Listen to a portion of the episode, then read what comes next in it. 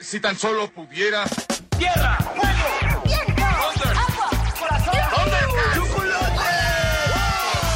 Cartuneando. Soy el marajá de poca Tengo un cañón en el cerebro. ¿Mataron a Kenny? ¿En serio?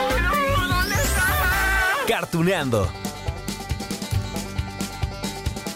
Hola, hola, amigos de Cartuneando. Ay, a ver, a ver, sí, ya, para empezar, ¿no? De una vez con mucho ánimo. Y cantando.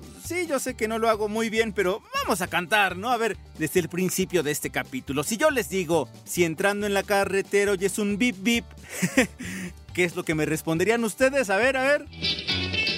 Ten la seguridad que se trata de mí. Sí, seguimos, seguimos. Y si intentas seguirme te va a anochecer. Pues el feroz coyote me puede comer. Corre caminos. Sí, amigos de Cartuneando. Ya, ¿no? Ya la cantada mejor no. Sí, amigos de Cartuneando, llegamos al capítulo especial para hablar de dos personajes entrañables de la Warner Brothers para la televisión. El Correcaminos y el Coyote. Por cierto, oigan, ¿saben cómo se llama ese coyote? Digo, todos lo conocemos así, ¿no? Ya, como el coyote a secas. Pero resulta que tiene un nombre. Sí.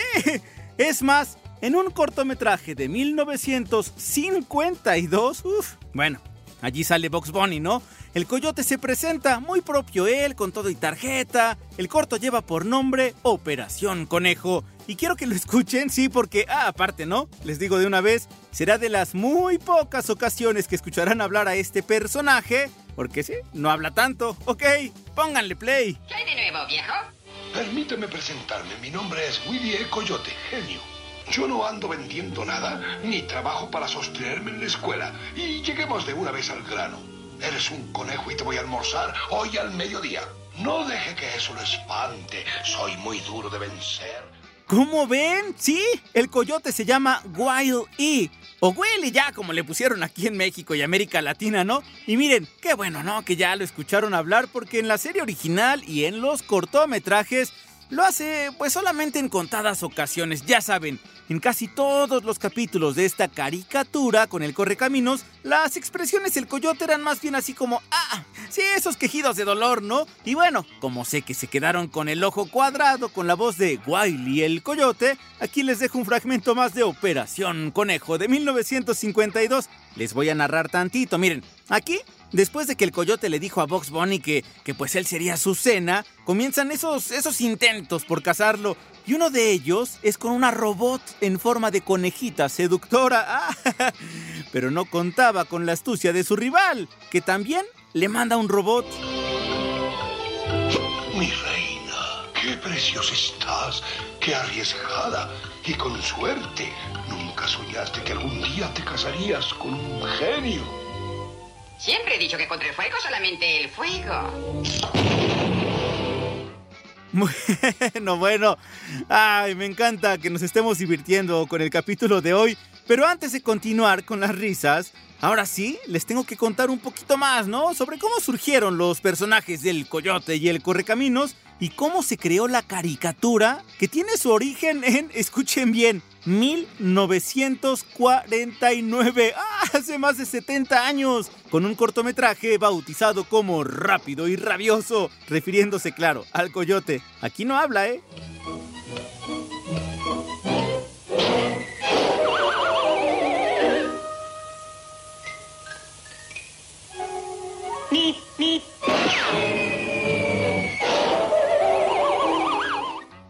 Sí, amigos de Cartuneando. En el capítulo de hoy vamos a necesitar mucho más de nuestra imaginación. Ya les dije, ¿no? La mayor parte de esta serie de los cortometrajes, pues no, no cuenta con diálogos, salvo aquellas ocasiones donde hablaba el narrador, que nada más se lo pusieron en América Latina. Pero miren, si de algo estoy seguro, es que, que por ejemplo, en estos momentos, ¿no? Cuando ustedes escuchen el mip, mip del correcaminos, las explosiones de los cohetes marca Acme, o no sé, las caídas de los acantilados y todo tipo de golpes que sufría el pobrecito del coyote, pues sí, les van a venir a su mente esas imágenes que vimos en la televisión con esta serie animada. Es más, para ayudarles a que lleguen esas imágenes, les planteo esta escena. Ahí va.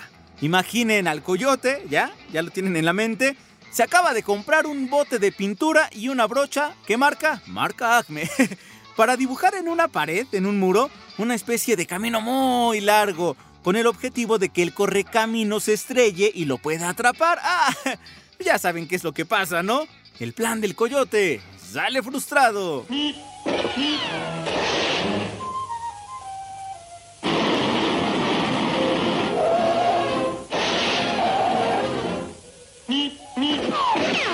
Díganme, díganme por favor que sí se lo imaginaron. Ay, es que fueron tantas veces que vimos estos capítulos, los tenemos guardados allí en la mente. Ok, ya, seguimos con la historia de los personajes. Miren, a ver, la fecha de su creación ya nos quedó clara, 1949 con el cortometraje Rápido y Rabioso. Para ese entonces, quiero que lo tomen también muy en cuenta, las melodías animadas de ayer y hoy, ¿se acuerdan también de eso, no? Pues bueno, eso, las melodías, tenían ya 20 años de existencia. Sí, el público de 1930 y 1940 ya conocía a Box Bunny, ya conocía a Porky, que por cierto, de los Looney Tunes fue el primero en aparecer, y también ya conocían a Tom y Jerry. Sí. De hecho, la fama de ese gato y de ese ratón subía y subía como la espuma. Competían mucho ahí por la popularidad con Box Bunny y sus amigos. Así que claro, la Warner Bros. pues no se iba a quedar atrás. Se propusieron crear dos personajes que tuvieran la misma temática. La persecución con resultados desastrosos para el cazador.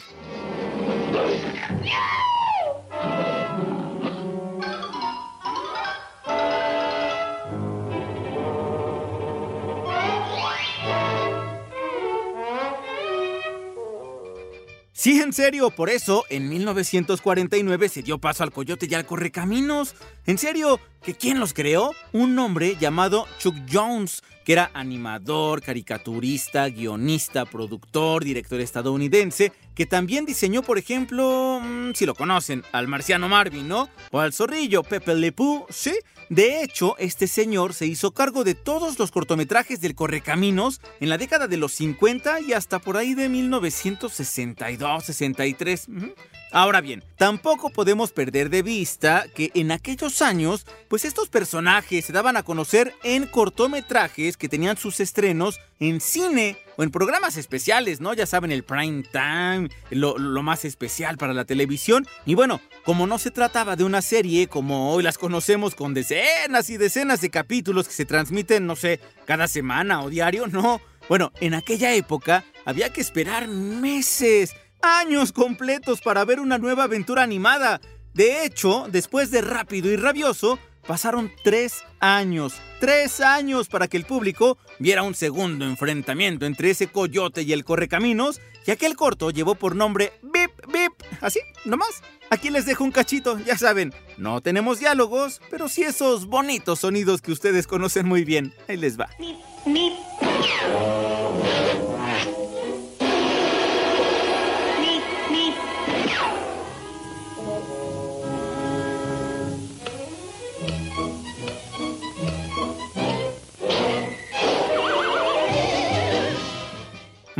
En la década de los 50 se estrenaron más cortometrajes. Sí, se le fueron incorporando, ya saben, las situaciones comunes, ¿no? Esos escenarios con las típicas piedras que parecen suspendidas y que siempre se le caen al coyote. Y la fama continuó al grado, escuchen bien, que en 1961 el Coyote y el Correcaminos ganaron un premio Oscar al mejor cortometraje animado por su producción llamada Beep Preparado. Ahí todavía trabajaba Chuck Jones con estos personajes, pero ya les decía, ¿no? Salió de la Warner Brothers en 1963 y entonces se abrió la puerta a otros animadores para que continuaran con los personajes que, pues ya estaban allí creados, ¿no?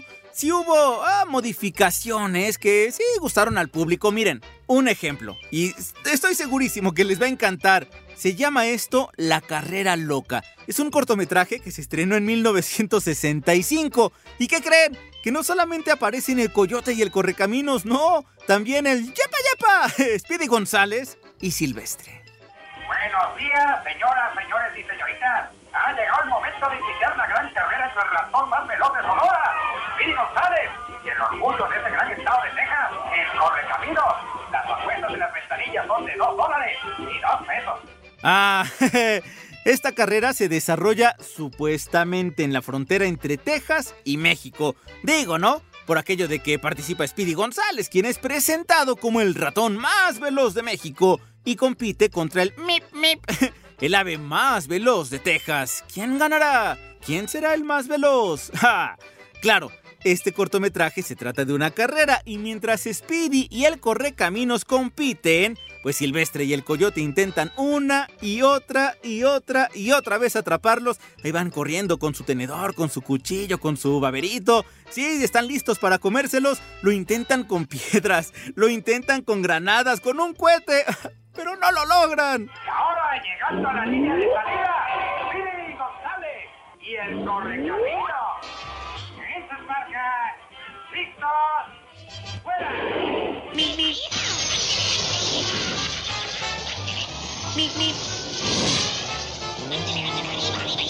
Para ese entonces, con toda la fama ya del Coyote y el Correcaminos, ah, pero con el cierre de los estudios de animación de Warner Bros., pues bueno, se fueron. Se produjeron dos series animadas de estos personajes.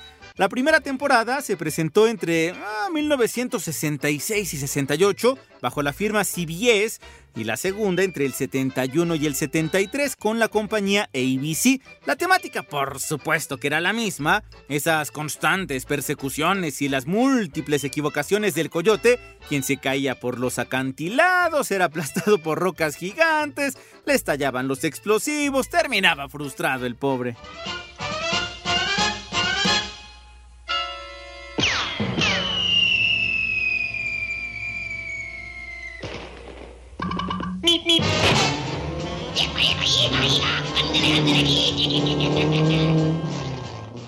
Oigan, oigan, ¿y, sabían ustedes que para que todos estos cortometrajes y los episodios pues funcionaran, había supuestamente, supuestamente, una lista de reglas básicas que debían seguirse, pero según esto, ¿no? Así, al pie de la letra, ¿no? Para continuar con ese éxito. Claro, son reglas que resultan inverosímiles, poco realistas, que únicamente pues funcionarían en las caricaturas. A ver, por ejemplo, uno, el correcaminos tenía la habilidad de entrar en una cueva pintada, mientras que el coyote no podía. A menos, claro, que hubiera una salida a través de la cual se cayera. ¿A dónde? Al precipicio. O no sé, a ver qué tal esta otra. Había veces donde el coyote se quedaba suspendido en el aire, ¿no? Sí, hasta que se daba cuenta que ya no había nada que pisar, detentaba allí, puro aire, y entonces se caía el pobre. Ay, también esto, aunque fuera más ligero que las rocas gigantes, por supuesto, pues él quedaba siempre abajo de la piedra y le caía encima.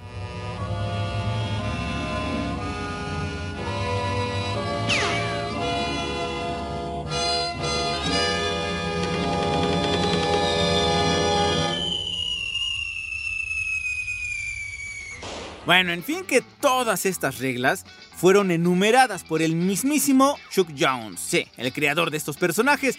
Aquí en Cartuneando les vamos a compartir ah, otras reglitas, ¿no? A ver, escuchen bien esta. Por ejemplo, ninguna fuerza extraña puede dañar al coyote, solo su propia ineptitud o el fallo de los productos marca Acme. Pobrecito. Otra, no puede haber ningún diálogo excepto el mip mip. Sí, el coyote sí puede hablarle a la audiencia ocasionalmente, pero a través de los letreros, ¿no? Si se acuerdan ustedes que siempre sacaba su letrerito de ouch o cosillas así. Bueno, todas las acciones tienen que realizarse en el entorno natural de los dos personajes, es decir, el desierto del suroeste norteamericano. Ya quedamos, Texas.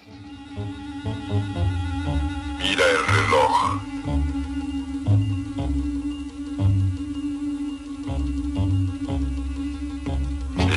Bajo mi poder.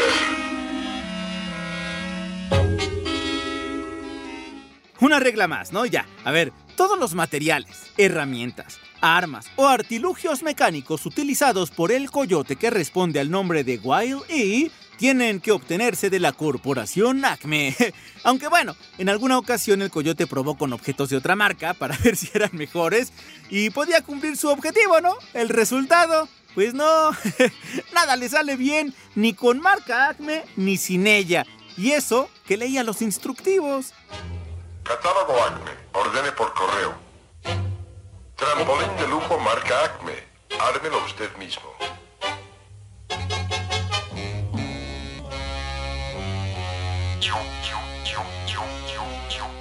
Y miren, como los productores de los cortometrajes y la serie sabían muy bien que la simpatía de la audiencia estaría más cargada hacia el lado del coyote que sufría y sufría, pues debían beneficiar, entre comillas, al correcaminos. O sea, el coyote jamás lo atraparía, jamás conseguiría ese objetivo de comérselo, ¿no? Pero claro, para que hubiera más aventuras y persecuciones, había que beneficiar a estos personajes. Ahí va.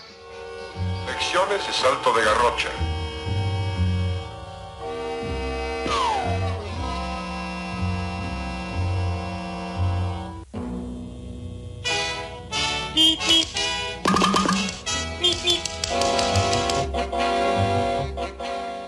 Y miren, con reglas, entre comillas, o sin ellas, ah, porque algunos productores juraban que eso no existía, estos personajes han funcionado desde 1949. A ver, por eso en este 2020 tenemos una, una serie más en 3D, ah, un poquito diferente, pero allí están, ¿no? Vamos a ver al Coyote y al Correcaminos en la próxima película de Space Jam, sí, con LeBron James como estrella del básquetbol invitada. Y por eso es que los recordamos aquí en Cartuneando, porque miren, ah, vienen a la mente esas imágenes y sonreímos, ¿no? Nos reímos. Es que, ay, no. Aunque los chistes, las escenas, los gags eran típicos, eran recurrentes, repetitivos, no nos cansaban. Bueno, por lo menos a mí no. Estoy seguro que muchos de nosotros nos hemos aventado infinidad de veces cada uno de esos 49 capítulos y cortometrajes. Y obviamente sabemos qué va a pasar con el coyote, ¿no? Pero es que sí, nos sigue robando risas. Libro de cocina. Eh, eh, huele muy bien, pero eh, creo que solamente le hace falta una cosa. ¿Sí? ¿Qué? Que no hay conejo. Ay, esas caídas en cañones o acantilados, viendo caer al coyote. ¡Pum! Desde lejos, antes de ver pues esa clásica nube de polvo, ¿no? Que aparecía cuando finalmente caía, con un efecto sonoro que era pues desde un choque, una explosión. Son inconfundibles. Miren, crecimos con estos sonidos y cuando los escuchamos o cuando nos avientan el mip, mip, ah, ahora no me salió tanto, bueno, o las caídas, pues sabemos a qué caricatura están refiriéndose. Correcaminos, Aceleradoribus incredulus, Coyote, Carnivorus vulgaris. ¡Ah, qué divertido! Y creo que nosotros nos ilusionábamos igual, ¿no? Que el coyote cuando veíamos que, ¡ay! acorralaba a su presa y estaba a punto, a punto de conseguir atraparlo, pero ¡ah! Es que sí, el coyote podía acorralar al correcaminos en algún momento determinado, en especial en la punta de un acantilado. Pero bueno, si la punta se rompía, ¿qué pasaba? Esta permanecía flotando en el aire y el acantilado donde estaba el coyote era lo que se caía. Había ocasiones, no sé, por ejemplo, en la que se caían dos rocas, ¿no? Y el coyote también, y entonces este buscaba la forma de, mantenerse por encima de alguna de las rocas y lo conseguía por unos instantes. Y ahí venía la ilusión de, ay, ahora sí no le va a pasar nada al coyote, pero llegaba al suelo y se le caía la otra roca.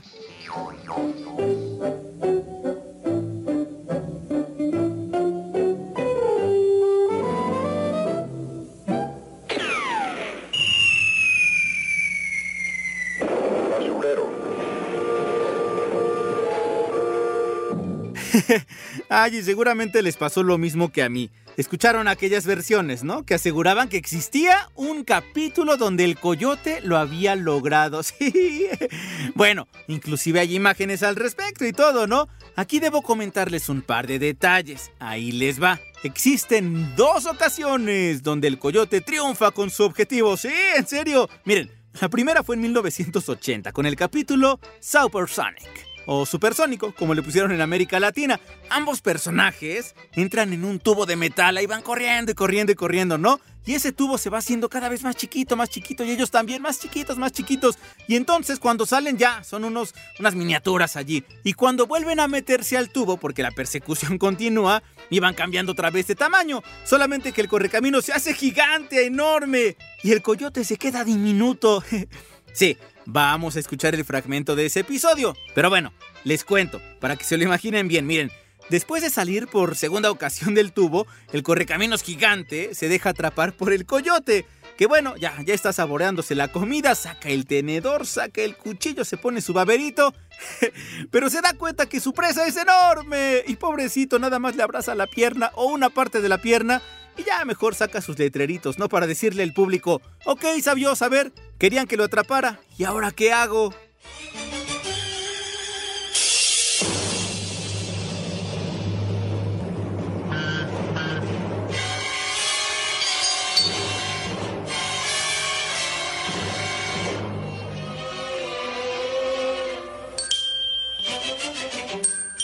La segunda ocasión parece leyenda urbana y dice así. Se dice que este episodio fue rodado por la Warner Brothers a petición de un millonario japonés que bueno, como muchos seguidores de la serie deseaba que el coyote pudiera atrapar alguna vez, una sola vez al correcaminos. Según esa teoría, el acuerdo entre este estudio y el magnate nipón establecía que el capítulo jamás iba a ser público, ¿no? Haz cuenta que mandan ustedes a hacer algo especial para que solo ustedes lo vieran y así, según esto. Sin embargo, en el año 2009, esa cinta cayó en manos de alguien que decidió colgarla en internet para que disfrutara todo el público. Ah, ¿eso será cierto? ¿Ustedes qué creen, amigos de Cartuneando? ¿Mm? ¡No! Bueno, sí existe el video al respecto, pero la realidad es mucho, muy diferente a como se los estaba planteando ahorita, porque lo que realmente pasó es que un grupo de dibujantes y de animadores pues modificaron el final de un episodio. De hecho, se ve el cambio de la calidad, ¿no? Se supone que el coyote atrapa al correcaminos, le coloca un montón de explosivos así en el cuello en todos lados y así, ¡pum!, logra cocinarlo.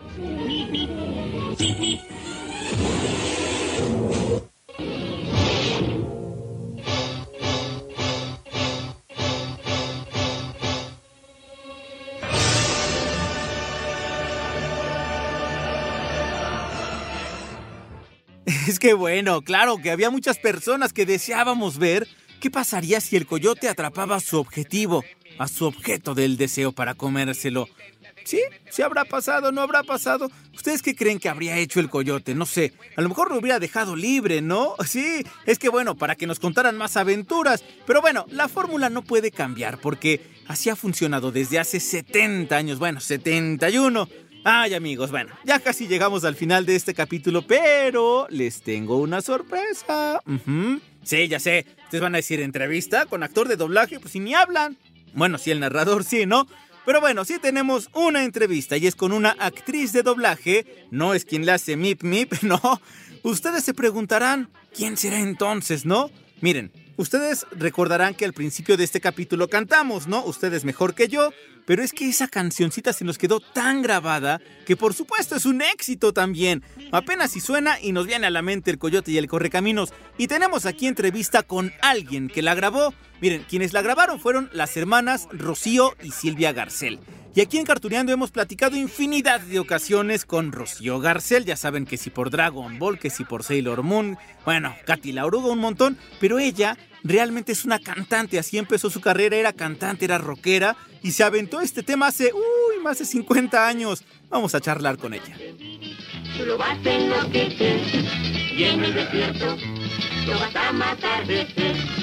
Niños de trampas te ha querido poner. Que también de eso se trata eh, este capítulo, amigos de Cartuneando, de recordar esto, de cómo las historias sencillas eran las que nos, nos quedaban en el corazón. Aparte, nosotros volteas hacia atrás y es como, claro, sí me acuerdo de Ricky Ricón, claro, sí me acuerdo de Daniel el Travieso y así de un montón de personajes. ¿De, de quiénes se acuerdan también ustedes? Cuando cante el corre caminos, el coyote te va a comer.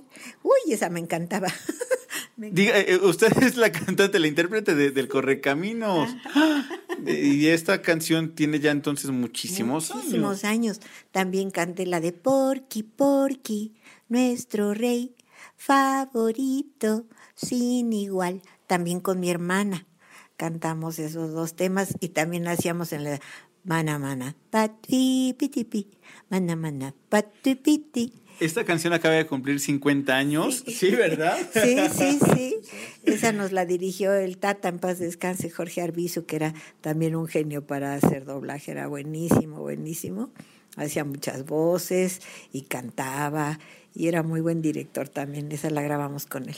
Acaba de mencionar eh, algunos personajes que son importantísimos para los Looney Tunes, que, que, bueno, también fueron de los primeros personajes que, que se hicieron muy populares, ¿no? Desde hace 50 años. El primero fue Porky, ya después salió Box Bunny, eh, y empezaron a salir todos ellos, pero por ejemplo del Correcaminos, que es una serie muda, había un narrador allí que era Mark, Mark Acme y todo esto, pero lo que conocíamos era justo esta canción. ¿Cómo iba entonces? Si estando en la carretera oyes un bip bip, ten la seguridad que se trata de mí. Eso lo cantaba Quintín Bulnes, en paz descanse. Y luego ya mi hermana y yo entrábamos con Corre caminos, el coyote te va a comer, tonto coyote, eso no lo puede creer. Me acuerdo al final.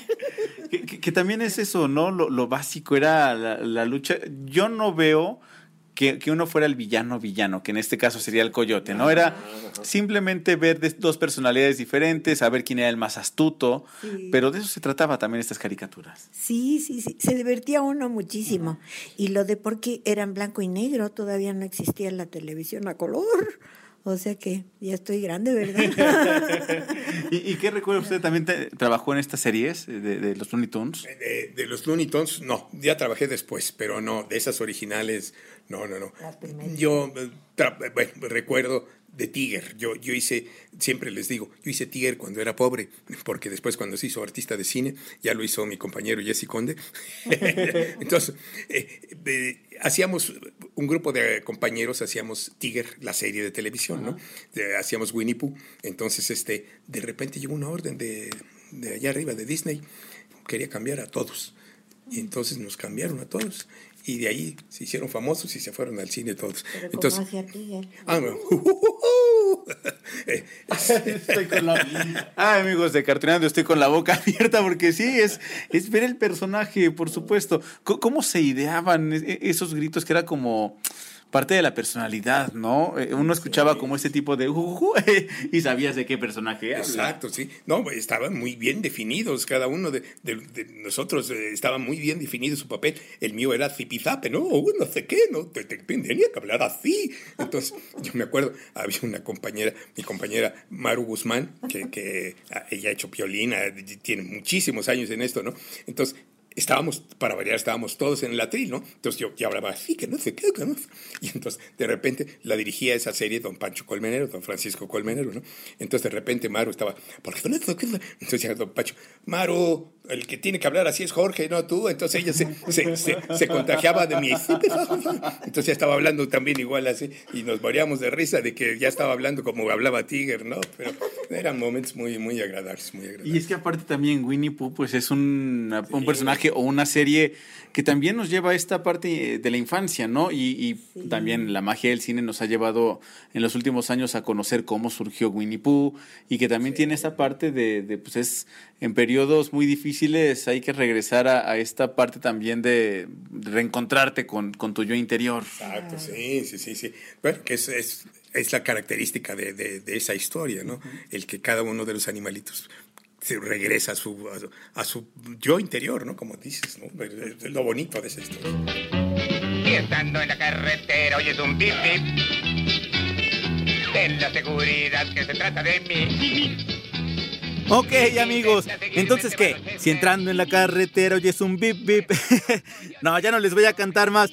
Ya nada más me queda, pues, despedirme, recomendarles que ustedes disfruten muchísimo del Coyote y del Correcaminos, porque como les comentaba, 70 años ya de existencia de estos personajes, pero nos siguen divirtiendo, ¿no? Jamás va a conseguir el Coyote atrapar al Correcaminos, y eso lo sabemos, pero nos siguen divirtiendo, así que ahí está. Coyote y Correcaminos y amigos, yo les dejo un gran beso, un gran abrazo, según quieran, según corresponda, y nos escuchamos aquí en la próxima de Cartooneando. Si sigue con sus tontas trampas te va a matar. Corre caminos. El coyote te va a comer. El Mimi. correcaminos. No se puede creer.